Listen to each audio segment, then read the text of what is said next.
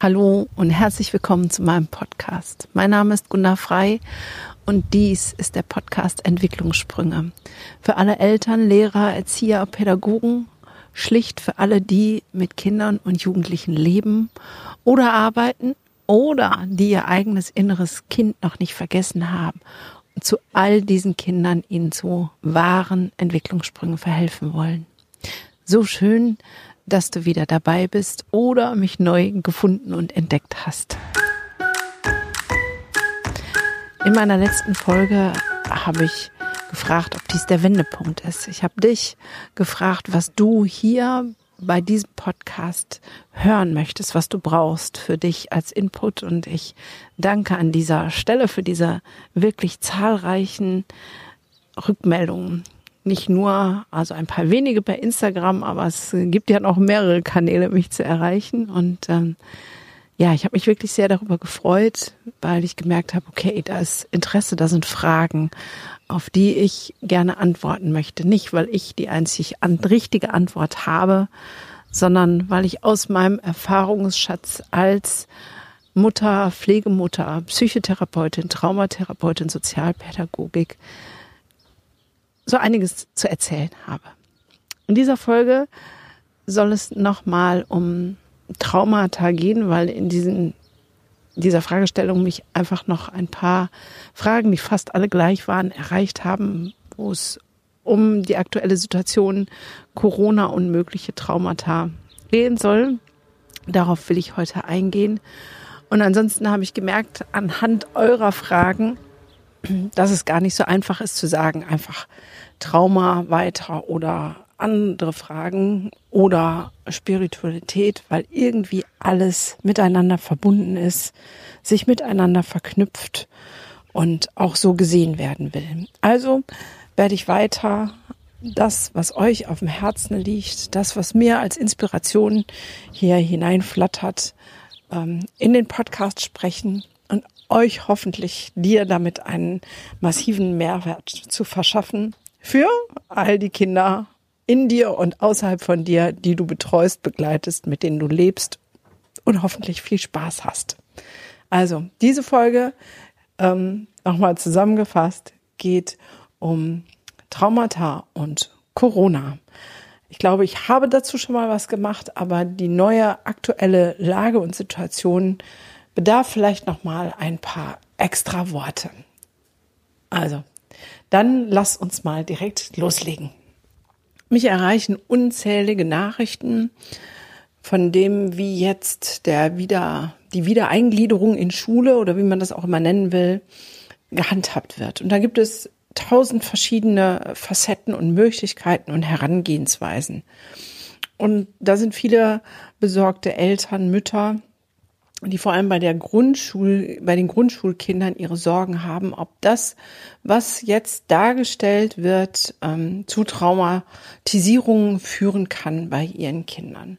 Weil die Vorstellung, dass ähm, Kinder in die Grundschule gehen, ich habe letztens selber ein Bild gesehen, wo auf dem Schulhof in 1,50 Meter Abstand äh, in alle Richtungen Kreuze gemalt wurden, wo dann die Kinder stehen sollten. Und dann auch noch mit Mundschutz, trotz, obwohl es an der frischen Luft war. Und ähm, ja, so Szenarien von zehn Kindern im einen Klassenraum, überall auf den Schulen, in den Fluren, Klebestreifen auf dem Boden, die die Markierungen sind, wo sie langgehen sollen. Nur ein Kind darf ähm, ja auf Toilette gehen. Sie dürfen keinen Kontakt aufnehmen und die ersten Folgen sind sozusagen zu sehen, dass die Kinder anfangen nicht mehr miteinander zu sprechen, unter anderem, weil sie durch den Mundschutz die Mimik des Gegenübers nicht sehen und damit auch gar nicht wissen, was, wie ist das jetzt gemeint? Die wenigsten ähm, beherrschen noch die Fähigkeit, auch mit den Augen zu sprechen und das auch zu deuten. Ähm, und so entsteht ganz viel Verunsicherung. Heute in der Heute war Praxistag in der Therapie, war sogar eine ähm, junge Erwachsene, die zur Berufsschule geht und sie sagte, unter den Voraussetzungen möchte sie gar keine Schule haben, dann hätte sie lieber ähm, Online-Unterricht, weil ähm, sie hat jetzt drei Stunden ähm, Unterricht gehabt. Sie dürfen nicht aufstehen, selbst die, ja, also die ist 20, selbst die erwachsenen Menschen, sie dürfen nicht von ihrem Platz aufstehen, sich nicht bewegen, drei Stunden lang. Es gibt keine Pause. Ähm, zwischendurch gibt es mal fünf Minuten, wo gesagt wird, jetzt dürfen sie in ihr Butterbrot beißen und was trinken. Und ansonsten wird drei Stunden Zeit durchgemacht. Ähm, wenn, wenn es denn auf den Schulhof geht, nur um alleine zu stehen und ähm, Luft zu schnappen. Ähm, aber das ist in deren Stundenplan jetzt gar nicht vorgesehen. Ähm, bei maximal vier Stunden gehen die davon aus, dass sie einfach vier Stunden da sitzen können und dass das fein ist. So. Diese Jugendliche ist, ich hätte jetzt bei gesagt, eh schon traumatisiert, da kann jetzt nicht mehr so viel passieren. Das ist noch natürlich ein bisschen Galgenhumor. Und an dieser Stelle ist die Frage natürlich berechtigt, was macht das mit unseren Kindern? Was passiert da? Was ähm, bringen wir unseren Kindern bei? Was geht in unseren Kindern ab, wenn so Schule aussieht? Und da gibt es ein paar wichtige Punkte für mich zu sagen. Natürlich ist es, hängt es von verschiedenen Faktoren ab. Ähm, ich habe das schon mal an irgendeinem anderen äh, Traumafolge gesagt, dass es natürlich Faktoren gibt, weit vor dem Trauma, also vor einem Ereignis. Dann gibt es Faktoren während des Ereignisses und dann gibt es Faktoren nach einem Ereignis.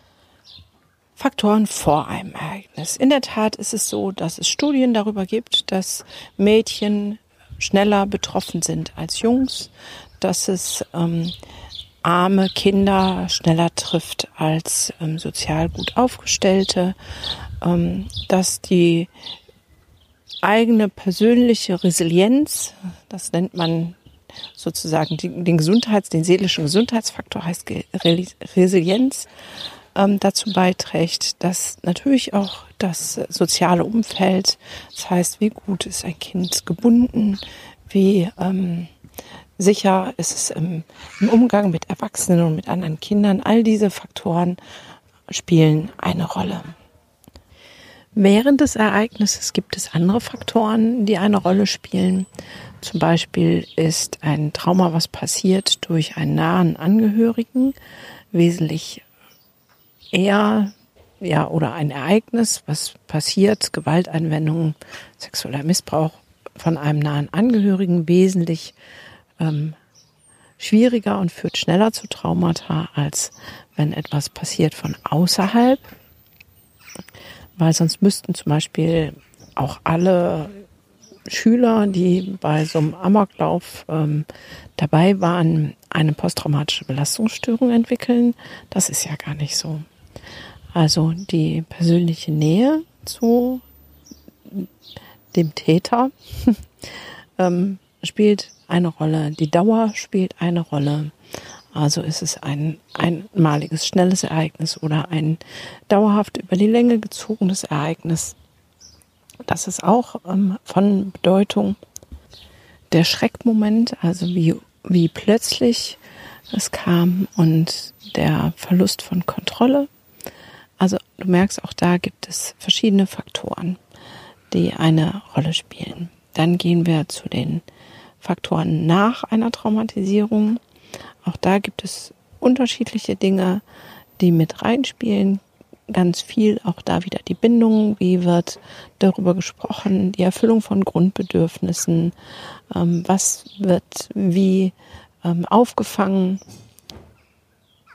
wie wird damit umgegangen. Auch das spielt eine große Rolle, ob sich ein Trauma entwickeln kann und wird oder nicht.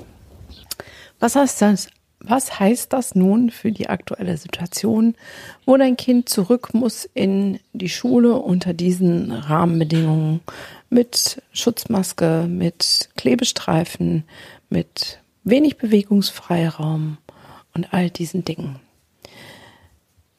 Es kommt darauf an, was vorher schon da war. Also, wie gut hast du in Bindungen, in Beziehungen, in offene Worte investiert? Weiß dein Kind, was gerade los ist, warum diese Maßnahmen sind und hatte sich ein bisschen dran halten können und vielleicht auch schon ein bisschen mitbekommen. Oder hast du es ganz fern gehalten, weil du dachtest zu Hause, kann ich das so handeln. Wäre es hier auf jeden Fall sinnvoll, vorab das mit deinem Kind zu besprechen. Dann ist es, wie gesagt, von Schule zu Schule anders. Es gibt Schulen, gerade Grundschulen, die vorab ein Video aufgenommen haben, damit die Kinder das schon mal sehen können und sich ein bisschen einfinden können und äh, damit eine Vorstellung haben, was auf sie zukommt. Und dann ist auch die Frage, wenn sie wieder nach Hause kommen, wie darüber gesprochen wird. Insgesamt, glaube ich, möchte ich an der Stelle aber vorab noch sagen, dass Kinder wesentlich kreativer und resilienter sind, als wir denken. Die sind enorm anpassungsfähig und sehen oftmals das überhaupt nicht so ängstlich und kritisch wie wir. Wir sehen den bösen Mann schon von ferne kommen. Und für Kinder ist vieles viel einfacher. Die sind da noch unverbrauchter und unvoreingenommener. Die freuen sich auf ihre Lehrer, die freuen sich auf, ähm, ja, auch auf die anderen Schüler. Also selbst mein Sohn, der jetzt ähm, seit zwei Wochen, drei Wochen wieder zur Schule gehen darf, ähm, dreimal die Woche, die eine Woche und zweimal die Woche, die andere Woche. Und er bekommt Einzelunterricht, freut sich, dass er wieder da ist, weil es Anbindung gibt, Anbindung auch an den Lehrer. So, das heißt, ähm, und auf Instagram hat eine Lehrerin auch ähm, das letztens gepostet in der Story, hat gesagt, hey, ähm, ich mache mir hier einen Kopf und mache mir Stress und die Kinder, die gehen damit viel einfacher um. An der Stelle vertrau deinem Kind. Das mal als allererstes vorab. Aber natürlich kannst du viel dafür tun, dass gar nicht erst was passiert. Das heißt, das erste wäre, es vorher gut zu besprechen, zu sagen, dass das Kind sich in Vorstellung machen kann, vielleicht auf ähm, Google mal ein paar Bilder suchen und zu sagen, wenn da diese Schule gerade keine ähm, Videos vorab gemacht hat, zu sagen, guck mal, so kann das aussehen und so wird das aussehen. Und zu ermutigen, zu ermutigen, zu sprechen ähm, mit der Lehrerin, mit den Schülern, auch wenn die anderthalb Meter entfernt sitzen. Und das auch zu thematisieren. Wie kann man anhand der Augen sehen, ob jemand fröhlich ist oder missgestimmt, weil die Augen verraten so viel. Und ähm, das ein bisschen thematisieren. Vielleicht auch die eigene Sorge ähm, zu thematisieren. Und wir nehmen jetzt mal das Positive. Auf der einen Seite hast du vielleicht mit Rhabarber, Kohlblätterohren vorhin gehört, die Dauer ist entscheidend. Also je länger was dann dauert, umso eher die Möglichkeit einer Traumatisierung und so, oh, jetzt, das wird ja bis zu den Sommerferien die Art von Schule sein und wahrscheinlich darüber hinaus, das ist doch Gefahr hoch 10. Naja, je nachdem, wie du siehst, weil das, was ich mitbekomme, ist, dass ähm, es zwei Tage die Woche sind, manchmal nur zwei Tage mit drei Stunden. Das ist keine hohe Dauer. Und danach ist dein Kind wieder bei dir. Und Du hast alle Möglichkeiten, es aufzufangen, es liebevoll zu begleiten, das zu thematisieren, zu besprechen und ähm, einen guten Weg darin zu finden. Das heißt, was ich damit sagen will, ja, die neuen Bedingungen sind ätzend. Anders, ein anderes Wort kann ich dafür nicht finden. Aber sie sind nicht zwingend das, was dazu führt, dass unsere Kinder traumatisiert wird. Unsere Kinder werden traumatisiert anhand des Umgangs und was wir als Bezugspersonen damit machen. Mal ein Punkt zum Beispiel für eine mögliche Traumatisierung war auch, wenn es ein Angehöriger ist. Corona ist kein Angehöriger. Ähm, Corona ist ein fieses Virus. Ja, das heißt, die Wahrscheinlichkeit, was das angeht, ist schon wieder viel geringer. Also was ich damit sagen will, dass nicht die Schule entscheidend ist und diese Bestimmungen entscheidend sind, ob es ein Trauma gibt oder nicht, sondern ein bisschen eher die Tatsache, wie du damit umgehst. Und da darfst du dich jetzt auch wieder selbst überprüfen. Du kennst das vielleicht schon mehr von mir. Und man sage, guck doch mal bei dir. Wie viel Angst hast du denn? Weil wir transportieren unsere Ängste automatisch. Und wenn du Angst vor dieser neuen Situation hast und Angst davor, dass dein Kind das nicht handeln kann, dann ist die Wahrscheinlichkeit viel größer, dass es das nicht handeln kann, weil es deine Angst wahrnimmt und mit einem mh, hm, unguteren Gefühl dorthin geht. Also, schau hin, was ist deine Angst? Ist sie begründet? Ist sie unbegründet? Wo kommt sie her? Und alters entsprechend kindgerecht, sprich mit deinem Kind darüber und ähm, ermutige es. Wenn du Lehrerin bist oder Schulbegleiterin oder Sozialpädagogin, hast du es natürlich auch in der Hand, Unterricht und Kontext Schule so zu gestalten, dass es gar nicht erst zu genau diesen Traumatisierungen kommen kann. Total empfehlenswert ähm, ist es jetzt gar nicht so viel Wert auf Unterrichtsstoff zu legen, sondern viel mehr Wert auf ähm, Emotionen zu gucken, wie geht's euch, auf Beziehungsaufbau, auf ähm, Freude miteinander, trotz anderthalb Meter Abstand. Und ähm, wir alle können dazu beitragen, jeder an seiner Stelle, wo er steht, als Elternteil, als Erzieher, als Lehrer, als Pädagoge, dass unsere Kinder gestärkt aus dieser Situation herausgehen. Das bedarf ein bisschen Arbeit, das geht nicht mal eben so. Aber es ist möglich. Ich will ein paar Beispiele, die jetzt vielleicht nicht direkt was mit Corona zu tun haben, aber ähm, die das vielleicht nochmal verdeutlichen. Eine Mutter rief mich an und sagte, ähm, also ist eine Freundin von mir, ähm, ein Kind ist schwer gestürzt, ähm, hat eine dicke Fleischwunde und die musste genäht werden und der Schock sitzt tief und es war ähm, beim Spielen draußen im Gelände so ganz unglücklich. Und dann fragte sie mich, wie kann ich denn jetzt Trauma verhindern, dass es jetzt keine große Katastrophe wird? Der Kleine ist acht. Und dann habe ich gesagt, genau, heute, da wo es passiert ist, ähm, psychische wie physische Grundbedürfnisse stärken. Das heißt, ähm, da war halt heute mal fünf Eis essen, wenn ihm danach ist. Also was Lustvolles drauf tun. Alles, was er möchte, ist an diesem Tag okay. Er hat einen älteren Bruder, er hat sich dann gewünscht, die Eltern sind getrennt, dass er Mama Zeit hat und der Bruder beim Papa bleibt. Und die Eltern haben das alles so gemacht. Und ich dachte, ja, genau, das ist gut. Und dann sagte sie, ja, und morgen, dann kann er ja morgen auch entscheiden, ob das so ist. Und dann habe ich gesagt, nein, heute für diesen Schockmoment ist es gut. Da ist es das Ereignis sozusagen frisch und es ist gerade passiert. Wenn er morgen auch noch entscheiden darf, was er machen will, wie viel Eis er essen will, ob der Bruder wegbleiben soll und so weiter und so weiter, dann ist die Wahrscheinlichkeit eher groß, dass er denkt, oh, das ist ja cool. Also wenn mir was Schlimmes passiert, dann ähm, kann ich Mama um den Finger wickeln. Verstehst du den Unterschied?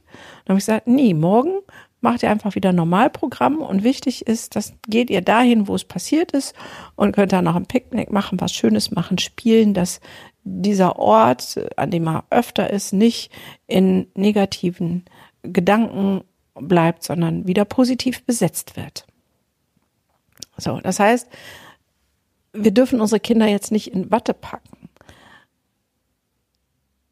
Herausfordern, bestärken, ermutigen, Vielleicht, wenn sie direkt nach der Schule nach Hause kommen und du merkst, uah, da kochen die Emotionen hoch, das versorgen, mitgehen, reinfühlen, vielleicht ein Eis essen und dann aber auch wieder zum Normalprogramm übergehen und kein groß, ach ja, wie schlimm und möchtest du jetzt noch, das war ja so schlimm in der Schule, jetzt äh, am besten den ganzen Tag nur noch Aiti, Taiti, Haiti, Paiti Huschipusch. Das wäre kontraproduktiv. Wenn du Unterstützung brauchst, zum Beispiel, wie bespreche ich mit Kindern Gefühle? Ich liebe die Gefühlsmonsterkarten. Die verlinke ich dir hier auch in dem Podcast unten drunter und ähm, mach die mal bei Instagram in meine Bio mit rein. Ähm, damit kann man wunderbar Gefühle mit Kindern explorieren. Diese, da gibt es nämlich nicht nur die einfache Wut, sondern Wut in Abstufungen und genauso Angst. Und dann kann man einfach sagen, mal, wie, wie ging's dir denn heute?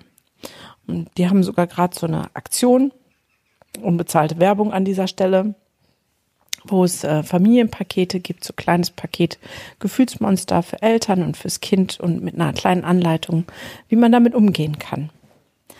Ähm, ja, die liebe ich heiß und innig und äh, sind bei mir im therapeutischen Kontext ein fester Bestandteil. Und damit könntest du zum Beispiel über die Gefühle deines Kindes sprechen. Die sind natürlich auch super für schulischen oder pädagogischen Kontext. Für die Lehrer unter euch, es gibt noch ähm, diese Woche bis Sonntag den Pädagogen-Power-Kurs zum Sonderpreis, zum Einführungspreis von 59 Euro. Da ist die Essenz unseres Trauma ähm, Ansatzes aus der Freimut Akademie ja drin runtergebrochen ähm, erklärt, was Verhalten oder warum Kinder sich wie verhalten, was ihre Grundbedürfnisse ist, wirklich auf die Essenz leicht konsumierbar. Ähm, ich glaube, zweieinhalb Stunden Videos und hinten dran noch, also ein Theorie, Theorieteil und hinten dran Praxistipps. Ähm, unsere besten Tools, Imaginationsreisen, um Ressourcen zu stärken und ja, möglichen Schwierigkeiten entgegenzuwirken. Als Präsenztag kostet der bei uns 180 Euro. Ich habe mich jetzt entschieden dazu, dass der Normalpreis 139 Euro sein wird und bis Sonntag bekommst du ihn noch zum Einführungspreis für 59 Euro. Ich habe ihn gemacht, besprochen für Lehrer und die Ansprache ist, glaube ich, auch für Lehrer dort gemacht, aber eigentlich ist er genauso für Erzieher, Pädagogen, Schulbegleiter ähm, hilfreich und wichtig und selbst Eltern können davon profitieren, weil die Imaginationsreisen kann man natürlich auch selber mit seinem Kind machen und zu verstehen, woher komisches Verhalten von Kindern kommt, kann ja irgendwie nie schaden. Auch das verlinke ich dir hier drunter.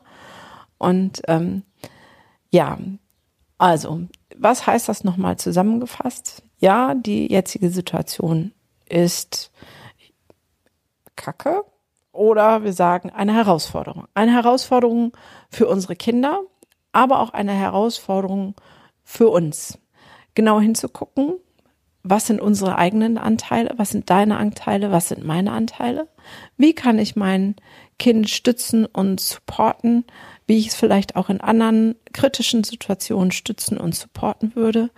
Ähm, wir sind viel mehr und einmal mehr herausgefordert, wirklich auf die Bedürfnisse und Emotionen unserer Kinder zu achten und sie darin zu begleiten und das auch als Lehrer und Pädagogen nochmal ganz anders und haben die Chance, dass wir alle zusammen und unsere Kinder auch sehr gestärkt daraus hervorgehen, weil sie sind, unsere Kinder oft resilienter und kreativer dabei, mit solchen Dingen umzugehen, als wir selber.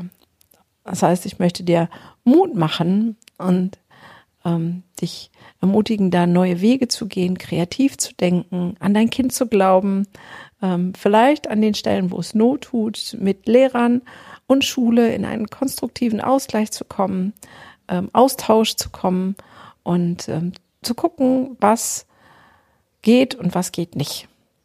So. Ähm, und dann auch wieder völlig den Druck rauszunehmen. Ich habe zum Beispiel mit der Schule meines Sohnes gesprochen. Ich war mit einigen Dingen nicht einverstanden. Standen. Wir haben ein konstruktives Gespräch geführt. Ähm, einige Dinge haben sie umgesetzt, andere nicht. Aber ich habe den Druck rausgenommen für mich, für meinen Sohn. Und er geht jetzt hin. Und es ist in Ordnung für uns alle. Ähm, das so zu nehmen, wie es jetzt gerade ist. Und ich glaube, darin liegt ein großer Schlüssel in der Akzeptanz. Eine Akzeptanz dessen, dass wir die Bestimmungen gerade nicht ändern können, auch wenn wir uns das wünschen würden. Und dass wir einen guten Umgang mit, damit finden. Und jetzt stell dir vor, keine Ahnung, ähm, dein Kind hätte, äh, was denke ich mir jetzt aus, äh, einen komplizierten Bruch am Fuß und ab jetzt muss es so komische Einlagen tragen. Die sehen hässlich aus und äh, sind irgendwie unbequem und ähm, man kann damit nicht rennen und nicht springen und dieses kann man damit nicht und das kann man damit nicht. Dann würdest du deinem Kind ja auch nicht sagen, oh, es könnte durch diese Schuhe äh, Einlagen traumatisiert werden. Verstehst du? Da kommt es wieder, dass wir so viel in unserem Kopf machen, sondern du würdest sagen, ja, das ist gut für dich, das ist gut für die Gesundheit, das ist gut, damit das da wieder ordentlich zusammenwächst. Und dann ähm, kannst du jetzt einfach mal ein paar Wochen nicht springen, tanzen, hüpfen und es sieht hässlich aus, es macht aber nichts, weil du wirst dann wieder gesund.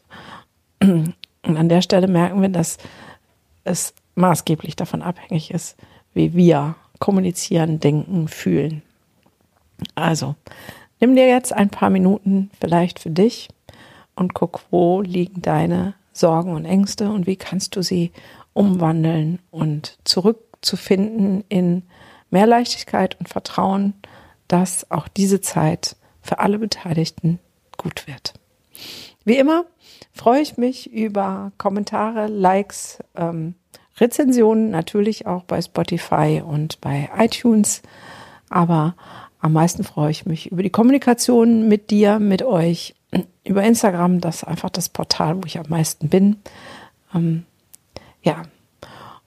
Und wünsche dir in diesem Sinne ein gutes in dich kehren und ich freue mich auf unsere nächste gemeinsame Podcast-Folge, der du wieder zuhörst. Also bis dahin.